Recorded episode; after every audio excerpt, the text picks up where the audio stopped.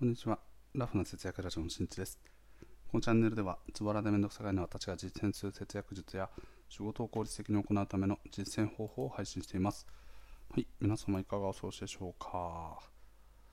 ということで、今回はですね、はい、あの、フリートークに近いですね。はい、もうここ最近フリートークばっかですね。はい、なんですが、今回は短期的幸福と長期的幸福をバランスよくとっていきましょうというお話をしていきたいと思います。日頃から節約を頑張っている方結構無理をして頑張っている方も多くあの多くというかね少なからずいるんじゃないかなと思っておりますが何のために節約をしているんだっけ？とか目標って何だっけ？目的って何だっけ？っていうのをしっかりと考えた上でその短期的な幸せですね。と長期的な幸せをバランスよくとっていきましょうというのが今回のお話でございます。本題の前にお知らせです。現在僕は文章で具体的な節約術を紹介しています。ラフな節約ブログで検索していただくと節約における実践方法だけでなくメリットや効果などなど詳しく解説しておりますのでぜひともご覧になってみてください。はい。では早速本題ですね。短期的幸せ幸福と長期的な幸福をバランスよく取りましょうというお話です。このお話はですね、まあ、こうお話しするにあたっての背景なんですけどまずですね僕自身が結構この視点が抜け落ちてたなと思うことがよくあります。なので、まあ、自戒の念を込めてまたはですね自分がどうあるべきなんだっけっていうのをこう改めて考えていった時にやっぱりこう、ね、長期的すなわち自分の老後とかもっともっと5年後とか10年後のために貯金をしていくとか節約をしていく。っていうことだけでなくもっともっと近い未来ですね。例えばこう1週間後なのか1ヶ月なのか1ヶ月後なのかはたまたもう毎日なのか。そういったものをですねしっかりとそちらの充足もしつつ長期的な目的を果たしていく。ということを意識していくといいんじゃないかなと思います。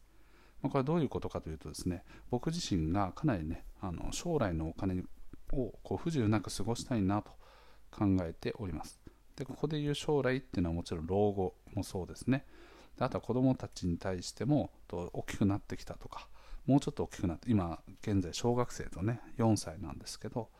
がもっと大きくなってきた時に何か新しいことに挑戦をする。なんていう時にはとそこをね後押しできるようなそう資源というかね資産を持っておくべきだなと思っており現在ねあの目の前で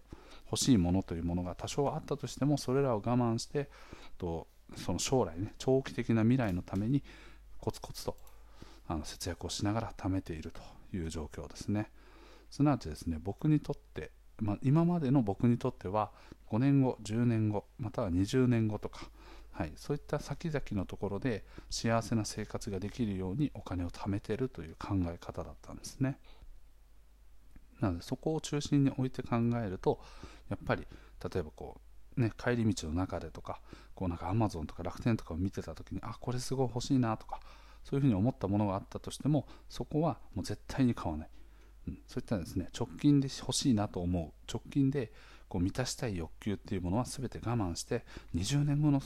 ね、幸せのために今は我慢なんだということでかなり、ね、自分にとってはかなり自粛していたという感じですね、まあ、自粛していたというかねそういう欲求が出たとしても、まあ、行動に起こさないということですね。ただなんかこうよくよく考えていく中で自分はねじゃあ何のためにこの節約をしているのか。もちろん無駄なものを省くためっていう前提ではあるんだけどじゃあその無駄なものを省くのはなぜなのかっていうと本当に必要なものにお金をかけてと最終的に自分が幸せになりたいからということが目的の中にあるわけですね。じゃあその幸せになりたいからっていうものは日々の積み重ね日々過ごしていく中でも満たすことができるんじゃないかなって思ったんですね。すなわちさっき言ってたようなあ急になんかああいうものが欲しいなとかあこういうものが必要で買いたいなっていう気持ち。この気持ちを満たしてあげることも幸せに過ごすための一つだなっていうことに気づいたんですね。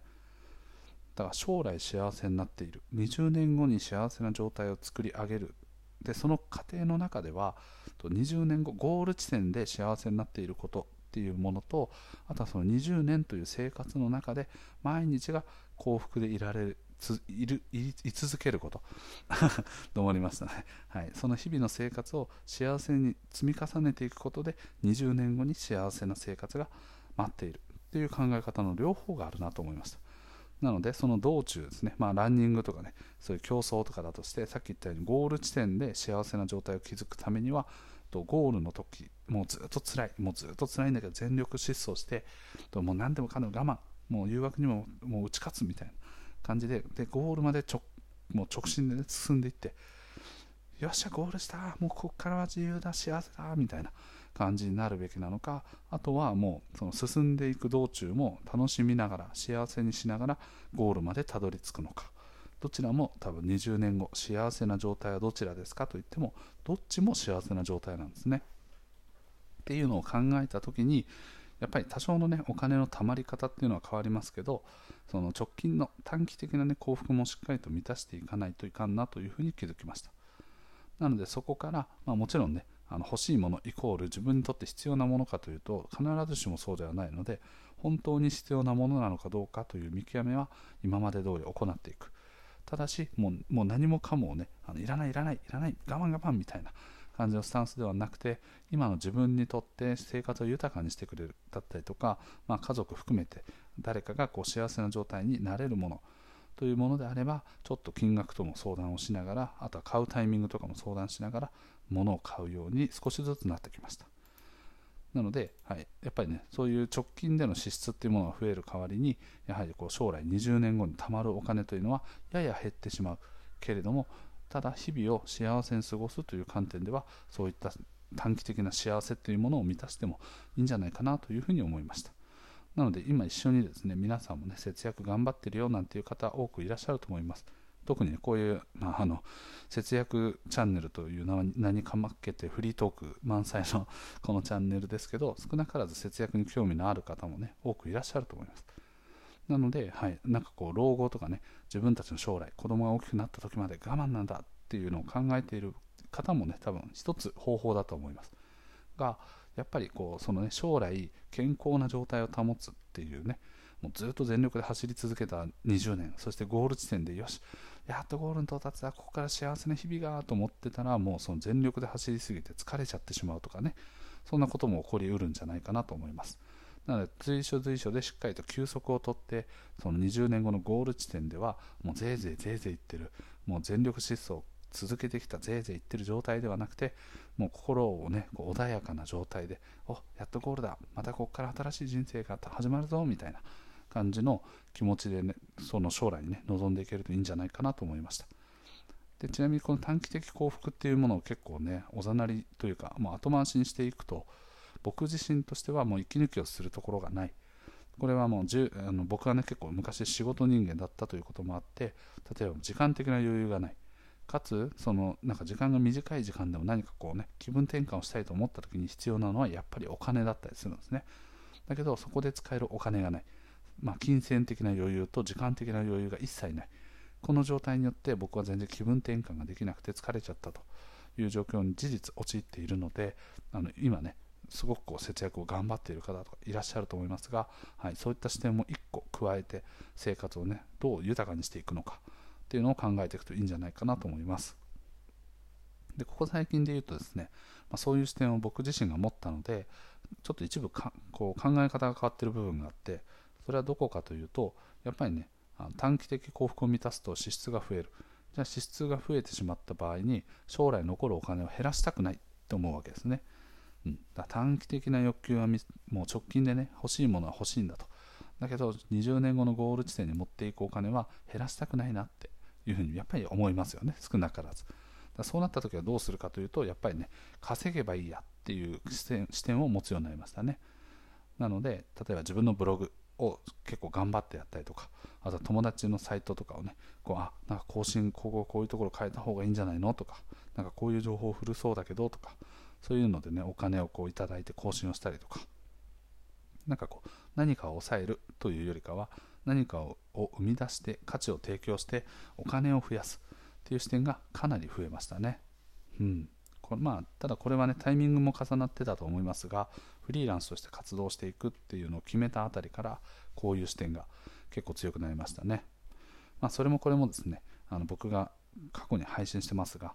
とメルカリをね初めてやった時ですね。クーポンお店のクーポン1000円分のクーポンを900円でメルカリで売った時にあお金って意外と簡単に作れるもんだなというふうに思いました。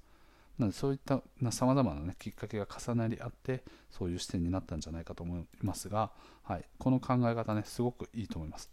はい、個人的にもすごい気に入ってるんですけどやっぱりねこう何かを抑えていく、まあ、ディフェンシブな守りに入るよりかはひたすら攻め続けていってさらにさらにね欲しいものとかをこう買ったりとか、ね、あの手に入れるためにしっかりとそれ相応の、ね、対価をこう人に与えられるようなことは何なのかっていうのを模索してやっていくっていうことがなんか僕はすごい重要だなと思いました。はい、ということでですね今回は短期的幸福と長期的幸福両方をバランスよく満たしていきましょうというお話をしました。このバランスが取れてくることによって将来的に残る資産も非常にねあのバランスよくというかね短期的な欲求にお金を使っている割にはその将来に残すお金とかも増えていくしあとはこう物事をねこうのお金の考え方お金はもっと稼いでいけばいいやと。稼いでもしっかり相殺していこうみたいな。そういう視点がね強く持てるようになってくると思うので無理せず楽しく生活をねしていければなと思っております。はい。ということで今回の配信は以上です。最後まで聞いてくれてありがとう。また聞いてね。バイバーイ。